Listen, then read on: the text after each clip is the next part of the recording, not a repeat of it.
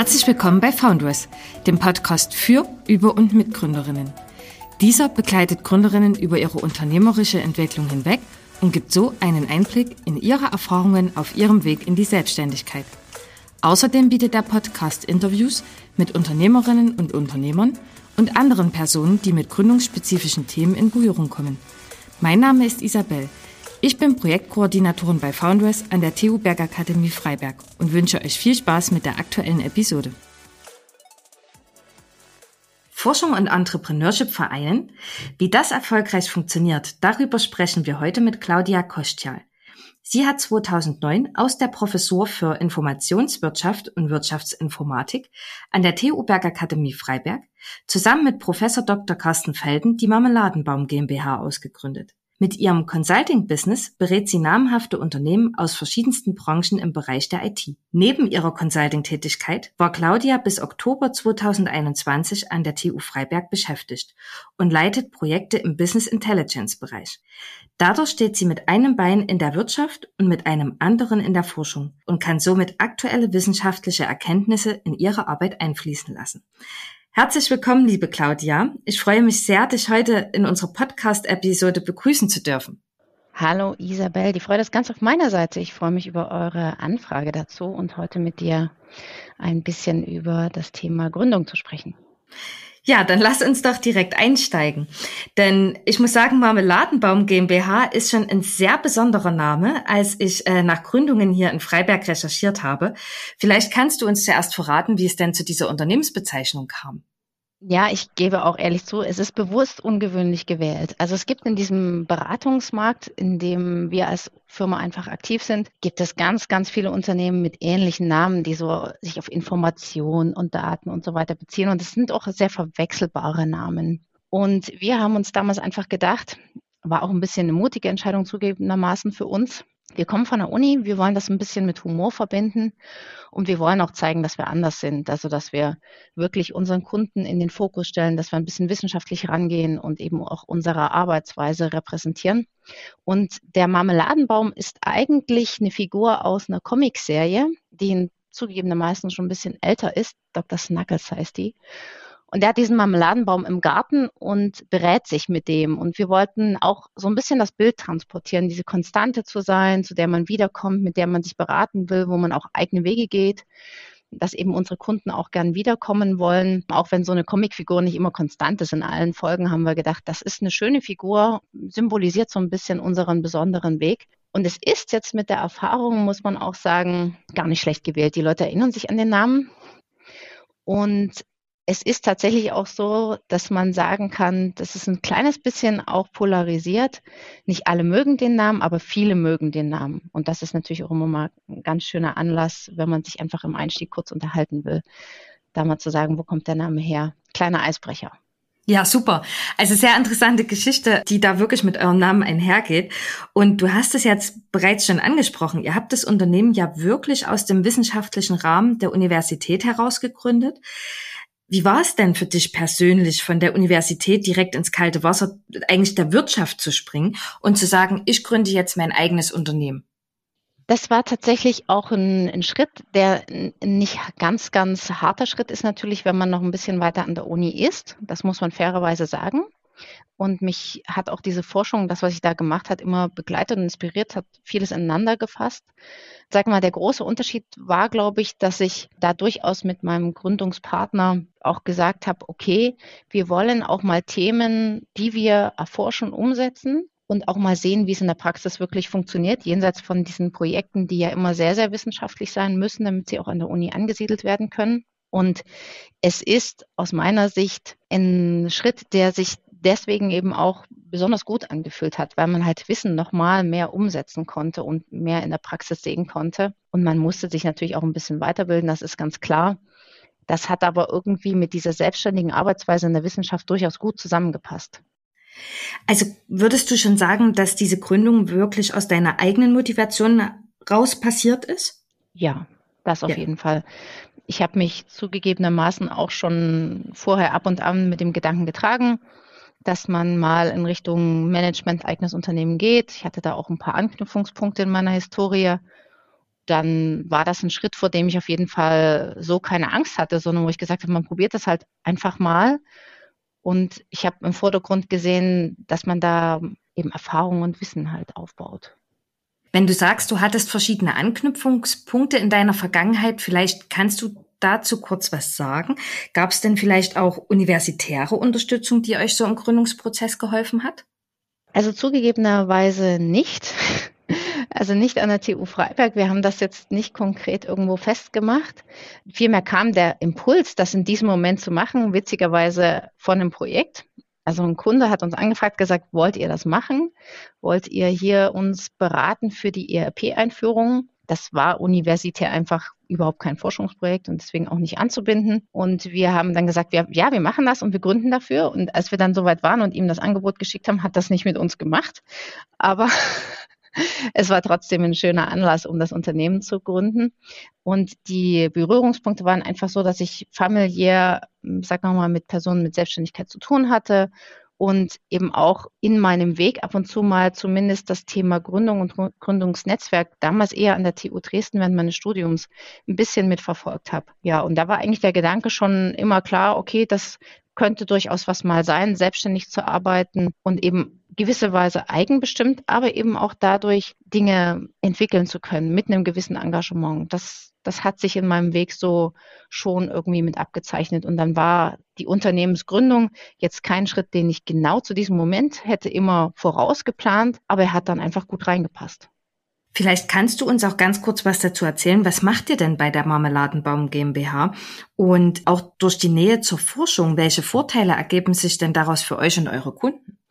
Also wir sind ein klassisches Beratungsunternehmen. Wir haben uns da verschiedene Schwerpunkte vorgenommen. Zum einen beschäftigen wir uns mit dem Bereich Analytics. Das ist alles, was um das Thema Daten herum zu tun ist. Angefangen mit Datenerzeugung, Datenauswertung, Daten zusammenstellen. Viele haben vielleicht diese Themen, die im Augenblick ein bisschen, sagen wir mal, heißer sind, auch schon gehört zu künstliche Intelligenz, Big Data, Data Lakes, all das das machen wir und das ähm, führen wir vor allen Dingen für unsere Kunden aus. Und es geht eben ganz, ganz, ganz viel wirklich um die Zusammenstellung von Daten und eben die Nutzung von Daten. Was natürlich auch gerade in Zeiten von Digitalisierung, wir wissen alle, Corona hat da auch eine gewissen, hat einen gewissen Impuls gesetzt diese Digitalisierung voranzutreiben, weil man eben andere Arbeitsformen auch genutzt hat und nutzen wird und vielleicht auch zukünftig nutzen will. Nicht jedes Unternehmen macht den Schritt zurück und nicht jede Organisation, sondern viele bleiben so ein bisschen in diesem Hybridmodell verhaftet, wo eben auch die Mitarbeiter nicht mehr ganz zentral sitzen. Und umso wichtiger ist es, Dinge zu zentralisieren, also beispielsweise eben Datenauswertung zu zentralisieren und digital komplett bereitzustellen. Und das sind Prozesse, die wir generell mit unterstützen, aber eben auch die Auswertung, so dass man sagt, okay, Entscheidungen treffen auf Basis von Kennzahlen, aber eben auch vielleicht mit Hilfe von Algorithmen, die erkennen in den Daten, was, was wäre denn für eine Entscheidung sinnvoll, weil sie anhand der Datenlage in der Vergangenheit schon sinnvoll gewesen ist oder sinnvoll gewesen wäre. Der universitäre Kontext, meine Forschung drumherum,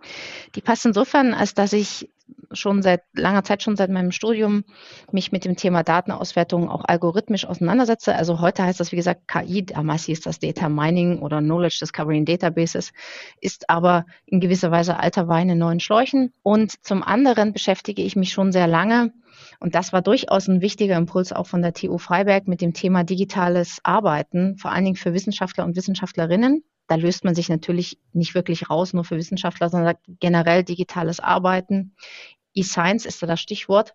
Und das hat mir schon geholfen, viele Prozesse gut zu verstehen. Warum werden eben bestimmte Werkzeuge angenommen, Arbeitsprozesse? Wie ändern die sich auch mit einer Digitalisierung und mit einer Vernetzung? Und insofern bleibt es für mich auch weiterhin interessant zu forschen, weil diese Erkenntnisse da lange noch nicht abgeschlossen sind, so wie sich unser Arbeitsmarkt entwickelt und eben auch die Arbeitssituation so gibt es eben auch noch was zu forschen. Und klar, gerade die Wissenschaftler sind eine interessante Untersuchungsgruppe für mich, aber auch alle anderen. Und ich veröffentliche da auch Studien dazu, weil es eben ein Thema ist, was auch aktuell tatsächlich für viele wichtig ist. Gibt es denn manchmal auch Schwierigkeiten? Also du hast jetzt sehr viel von den positiven Seiten erzählt, was so diese Forschung und Verknüpfung mit Wirtschaft mit sich bringt. Aber gibt es denn manchmal auch Schwierigkeiten bei der Übertragung von Theorie in die Praxis? Also verbeißt du dich vielleicht manchmal in, in Theorien oder versuchst dann zu sehr zu analysieren? Oder ja, gibt es da vielleicht auch irgendwas? Klar, also zum einen äh, muss man sagen, manchmal stehen Unternehmen an anderen Punkten, als äh, man vielleicht wissenschaftlich steht. Also oh mal oh ja. ganz, banal, ganz banal gesagt, ist es manchmal so, dass man zwar eine tolle Idee hat und äh, vielleicht ein tolles Konzept, das ist aber noch gar nicht so umsetzbar, weil vielleicht die Unternehmen die Daten nicht digital haben, weil sie auch ganz klar nicht in der Lage sind, diese Dinge schon umzusetzen, weil man ja nicht über ein Unternehmen redet wie eine Maschine, sondern da sind im Unternehmen ganz viele Leute. Und diese Leute haben ganz andere Dinge, die sie gewohnt sind, wie sie vielleicht beispielsweise im einfachsten Fall, wie sie Daten auswerten. Die haben da eine Excel, da können die Daten eintragen, konnten da vielleicht auch mal was ändern, weil sie der Meinung waren, ja, das ist nicht ganz richtig, das müssen wir ein bisschen korrigieren. Da kommt vielleicht eine andere Zahl raus im einfachsten Fall. Und jetzt stellt eine Maschine beispielsweise die Zahlen zusammen. Und da kann man nicht mehr einfach so Einfluss nehmen und sagen, ja, das muss eigentlich ganz anders. Ja, wenn das ganz anders, dann müssen wir das in der Datenerfassung schon ganz anders eben mit reinnehmen.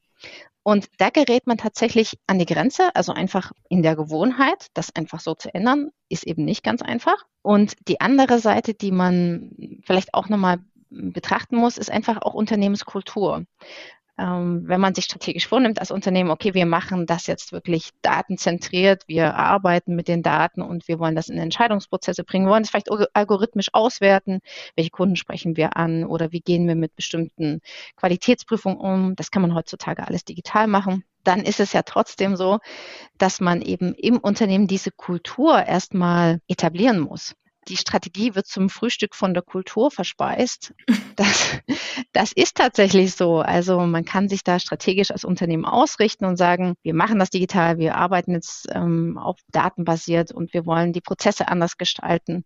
Und am Ende ist es die gelebte Kultur, die entscheidet, ob ein Unternehmen das umsetzen kann. Das ist also durchaus eine Herausforderung. Also was wissenschaftlich so gut aussieht auf dem Papier in der Theorie, sind alle Paradigmen erfüllt und alle Vorgaben scheinen ideal zu sein für die Umsetzung von was. Das muss in der Praxis nicht funktionieren. Und das, sag mal, ist die eine Herausforderung. Und eine weitere Herausforderung, die ich ab und zu sehe, Unternehmen orientieren sehr oft darauf, zu sagen, wer hat das denn schon alles erfolgreich gemacht? Mit diesem Anspruch kann man aber Innovation nur begrenzt ausführen, weil Innovation ist eben manchmal genau der Moment, wo man neue Konzepte als erster macht.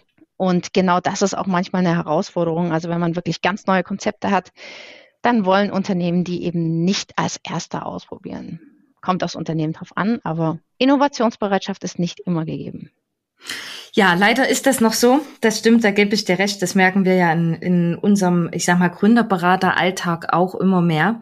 Aber bei der Marmeladenbaum GmbH handelt es sich zwar um deine erste Gründung, aber es gab ja auch eine zweite.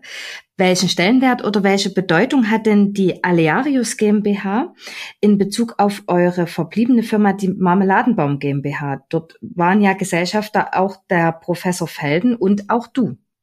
So ist das. Wir haben tatsächlich manches eben auch ausprobiert und dazu gehörte beispielsweise, dass wir gesagt haben, wir lagern ein bestimmtes Geschäftsfeld in eine neue GmbH aus, weil sich da eben jemand, sagen wir mal, auch mit einer gewissen Bindung an ein Thema, war, war eine bestimmte Kundengruppe, etablieren wollte, selbst Geschäftsführung sein wollte, einen eigenen Weg gehen wollte und wir wollten das unterstützen, haben gesagt, okay, das trifft Themen aus unserem Bereich und es betrifft auch Kunden, die wir grundsätzlich haben wollen, aber wir wollen da eher zusammen vorgehen, also Kapital geben, aber auch durchaus jemand seine Ideen umsetzen lassen.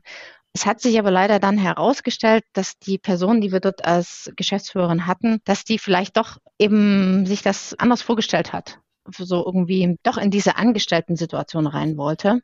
Und das merkt man dann eben auch, wenn man das halt mit begleiten möchte, dass man dann plötzlich in die Rolle doch wieder reingerät der Geschäftsführung. Und unter dieser Situation haben wir einfach gesagt, okay, wenn wir es denn doch führen, das Geschäft, dann soll es doch unter dem eigentlichen Markennamen mit existieren. Und das ist eigentlich die Marmeladenbaum gewesen. Und wir haben die Mitarbeiter natürlich übernommen, die das wollten, haben uns aber grundsätzlich dann eben dafür entschieden, alles gemeinsam in einer GmbH zu haben, weil nur um zwei GmbHs zu haben, äh, machte das einfach keinen Sinn. Also die Unterstützung war dann einfach nicht mehr sinnvoll, weil diejenige Person das einfach nicht mehr so weitermachen wollte. Und dann haben wir uns dagegen entschieden. Und wie das, ich glaube, das ist auch eine Sache, die man halt einfach mal mitnimmt.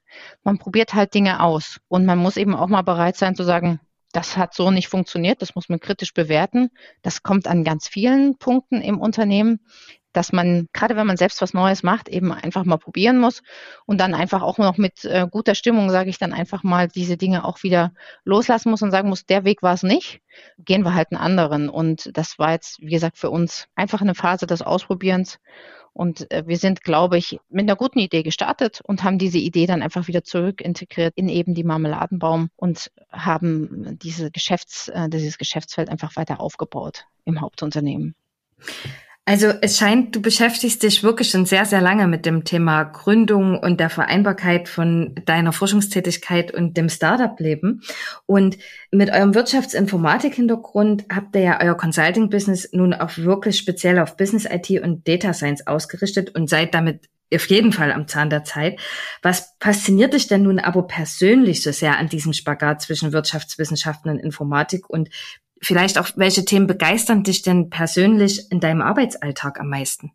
Ja, ich bin ja gelernte, studierte Wirtschaftsinformatikerin. Da muss man ehrlicherweise sagen, meine Eltern haben da bestimmt auch einen kleinen Einfluss. Meine Mutti war so Datenbankadministratorin, hat da wirklich ganz, ganz viel Hardcore an, an Daten gearbeitet. Und mein Vater hat sich mit dem Thema Wirtschaft auseinandergesetzt und irgendwie der Apfel und der Stamm. Vielleicht hat mich das inspiriert ja, so ist es halt Wirtschaftsinformatik geworden. Es standen auch andere Dinge zur Auswahl, aber ich hatte tatsächlich auch eine Begabung für Informatik schon immer. Ich habe aber schon in meiner Jugend, wo ich eben so Websites programmiert habe und auch Spiele und lauter solche Sachen, habe ich schon gemerkt, dass das halt auch relativ einsam sein kann. Das klingt ja total interessant, was ich daraus ja. höre. ja, tatsächlich. Und da habe ich, da habe ich wirklich gesagt, also reine Informatik, weitermachen jetzt hier mit meinen Codezeilen, ähm, dann esse ich irgendwann kalte Pizza. Also mache ich vielleicht heute auch mal, aber jedenfalls ähm, all diese Vorurteile, die man eben vielleicht dann hat, die haben mich so ein bisschen bewegt, zu sagen, okay, reine Informatik willst du nicht machen, du willst nicht ewig nur Codezeilen erzeugen, auch das wird irgendwann immer wieder mal das Gleiche.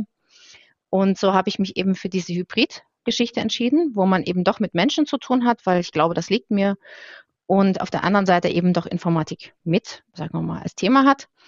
Und es begeistert mich auch nach wie vor, weil ich tatsächlich unheimlich gern sagen wir, Daten und Fakten habe. Und auch wenn man mit der Zeit dann lernt, dass Daten eben auch nicht so die reine Wahrheit immer sind, weil es immer darauf ankommt, wie die erhoben werden und gibt es Fehler in den Daten und so weiter, so halte ich es doch dennoch für eine interessante Sache, möglichst immer faktenbasiert orientiert zu sein, auch wenn gerade zum Unternehmertum auch mal Bauchentscheidungen gehören, weil man eben nicht immer Fakten hat.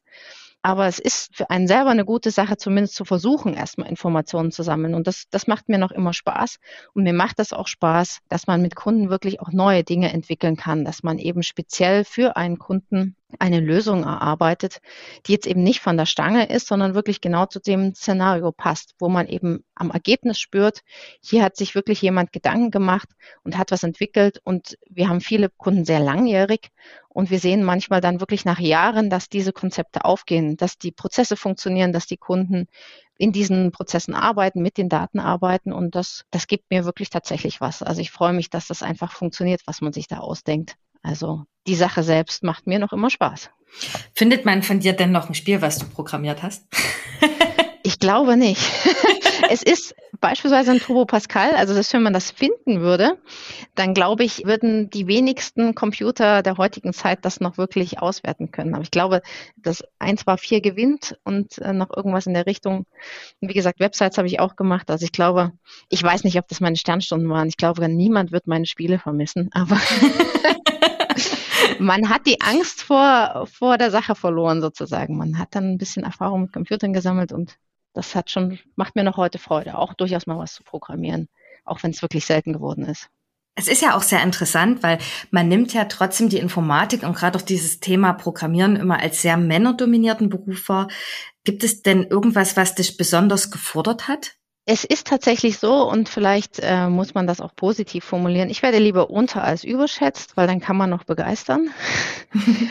und das ist tatsächlich häufiger der Fall. Also viele ähm, Männer haben mich in dem Beruf auch immer erstmal so wahrgenommen, ja, das ist jetzt hier jemand, der Professor Felden unterstützt in seinem Unternehmen. Also man wird so ganz schnell in die zweite Reihe geschoben Man wird auch so ein bisschen in die Richtung Organisationstalent geschoben. Ja, das, die macht hier so ein bisschen das Drumherum und die Rechnungen.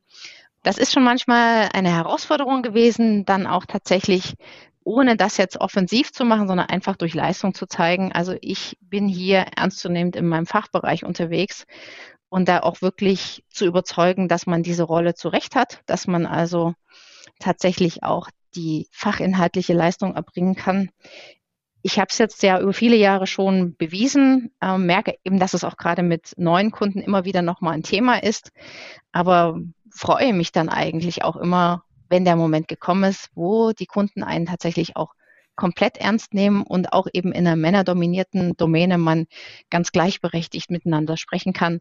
Und das muss man zumindest sagen, das ist inzwischen dann nach dem ersten Eisbrechen auch durchaus die Regel. Also dann wird man auch tatsächlich ernst genommen auch in der Beratungsbranche durchaus, ähm, sag mal, ein Beruf, der ja auch Herausforderungen mit sich bringt, eben Familie und Beruf zu vereinen, ist das durchaus eine Situation, wo ich auch durchaus mal Respekt verspüre, wo andere eben auch sagen, ja, dass du das irgendwie jetzt hier zusammenkriegst, das ist schon irgendwie was und nicht, dass ich auf diesen Respekt angewiesen wäre, aber ich spüre einfach, dass sich da auch die Zeiten wandeln und man halt, wie gesagt, als Frau da auch ganz normal mit in Teams arbeitet und respektiert wird. Es ist ja auch so, dass Data Science und IT eigentlich so die prestigeträchtigsten Arbeitsgebiete des aktuellen Jahrhunderts sind. Aber nicht mal ein Sechstel der Fachkräfte, die in dem Bereich arbeitet, ist weiblich. Das fand ich eine sehr interessante Kennzahl, als ich unser Interview so ein bisschen vorbereitet habe. Kannst du dir denn vorstellen, woran das liegt? Also ich glaube, dass, dass Frauen nicht weniger oder Mädchen nicht weniger begabt sind für Mathe beispielsweise, aber denen schneller gesagt wird, ja, das ist Mathe, das musst du nicht so gut können oder das Informatik, das ist eh langweilig. Dass einfach die Inspiration vom äußeren Umfeld gefehlt hat für viele, das mal auszuprobieren und das vielleicht auch als Beruf zu begreifen. Auch die Vorteile daran, also einfach den Teil, der Spaß macht, auch wirklich mal mit, ich sag mal, zu promoten.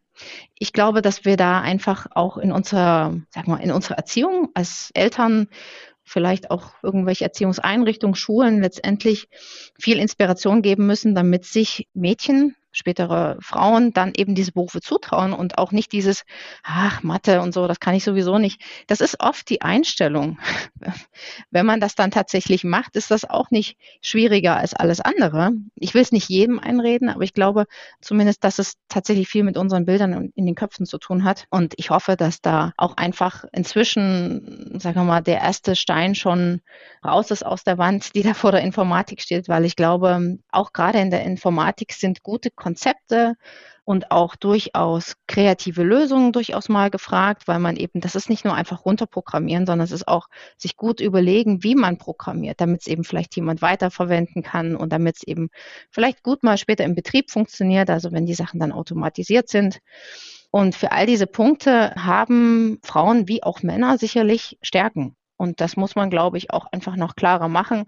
Und ein Punkt ist, denke ich auch, dass man noch besser klar machen muss, dass Computer heute zu unserem Leben dazugehören und sie werden es immer stärker. Und gerade deswegen ist es eine interessante Sache, sich damit zu beschäftigen. Und ich glaube, das, das muss man bei Mädchen ermöglichen, also in Schulen ermöglichen, vielleicht sogar in Kindertagesstätten schon ermöglichen, damit Frauen sich diesen Beruf zutrauen und auch die Freude, die man dabei haben kann, weil man schafft ja auch was, man ist durchaus auch kreativ dass man die eben auch vielleicht erkennt für sich. Finde ich einen sehr, sehr interessanten Ansatz, gerade mit der Thematik auch in die Schulen reinzugehen. Mich würde jetzt vielleicht im Vergleich noch was anderes interessieren, unabhängig jetzt von der Thematik Frauen, Männer. Was ich jetzt doch ganz interessant fände, wäre zu dem Thema Beratungsunternehmen. Denkst du denn, dass der Standort Chemnitz jetzt einen Unterschied ausmacht zu anderen Beratungsunternehmen oder anderen Beratungsfirmen in den alten Bundesländern? Das ist ähm, eine Frage, die man sich als Unternehmer auch immer wieder stellt. haben wir einen Standortnachteil? Also wir haben den Punkt. Das ist so. Wir sind tatsächlich nach Chemnitz gegangen, also die Gründung, wie das manchmal so ist, man gründet, dann nimmt man als Gründungsadresse die erste oder die eigene Wohnung. Das war damals meine Wohnung und da war das Unternehmen auch lange angesiedelt. Dann hatten wir sehr viele Mitarbeiter aus dem Raum Chemnitz. Da haben wir bewusst entschieden, obwohl wir dort sagen, keinen Anknüpfungspunkt haben, wir legen die Niederlassung nach Chemnitz. Wir sind also da durchaus auch arbeitnehmerorientiert, auch heute noch sehr stark unterwegs, also wollen familienfreundlich sein und unsere Arbeitnehmer auch unterstützen, haben gesagt, dann fahren halt wir, damit alle anderen nicht fahren fahren müssen. Und Chemnitz ist insofern ein Nachteil, ist, dass viele große Kunden, also wir arbeiten für große Kunden wie die Lufthansa beispielsweise oder haben dafür gearbeitet, aber auch eine DKB in Berlin, auch ähm, viele andere Unternehmen einfach ähm, die im westlichen Teil Deutschlands angesiedelt sind. Da muss man natürlich immer erstmal hinreisen. Wir haben uns dann entschieden zu sagen, okay, wenn wir einen weiten Anreiseweg haben, umso wichtiger, dass wir attraktiv anbieten, dass unsere Berater remote arbeiten. Remote bedeutet, wir sitzen also hier in Freiberg, Chemnitz, Dresden, wo auch immer unsere Mitarbeiter sind und arbeiten dann per entsprechender sicherer Verbindung auf den Rechner unserer Kunden, auf den Servern unserer Kunden. Und da spielt uns natürlich auch die Digitalisierung rein und letztendlich auch ein bisschen Corona, weil unsere Kunden haben dadurch oft erkannt, das ist überhaupt gar kein Problem, dass die Leute nicht vor Ort sind, die arbeiten trotzdem, auch wenn ich die nicht die ganze Zeit durch Anwesenheit kontrolliere. Und dadurch ist dieser Standortnachteil, den wir sozusagen immer noch im Bereich Akquise vielleicht verspüren, eigentlich zumindest für unsere Mitarbeiter kein Standortnachteil mehr, weil es jetzt inzwischen ganz normal ist, dass man aus dem Homeoffice arbeitet.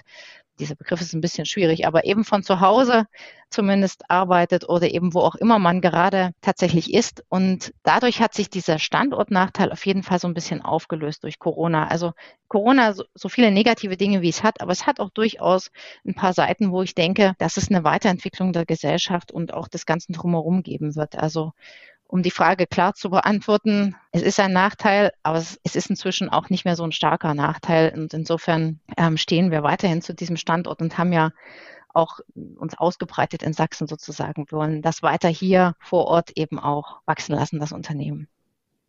Super. Das ist, das sind doch mal tolle Neuigkeiten für unsere Region. Das finde ich klasse.